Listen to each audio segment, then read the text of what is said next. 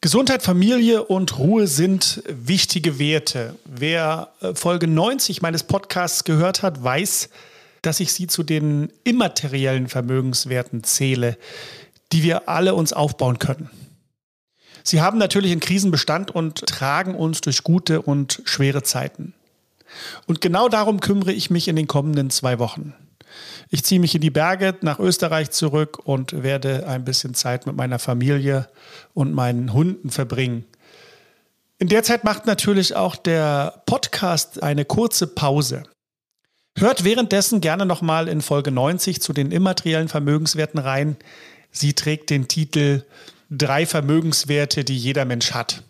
Und wer sich für den Winter auf der materiellen Ebene stabiler aufstellen möchte, dem empfehle ich Folge 66 mit dem Titel Wie funktioniert eigentlich ein Goldsparplan?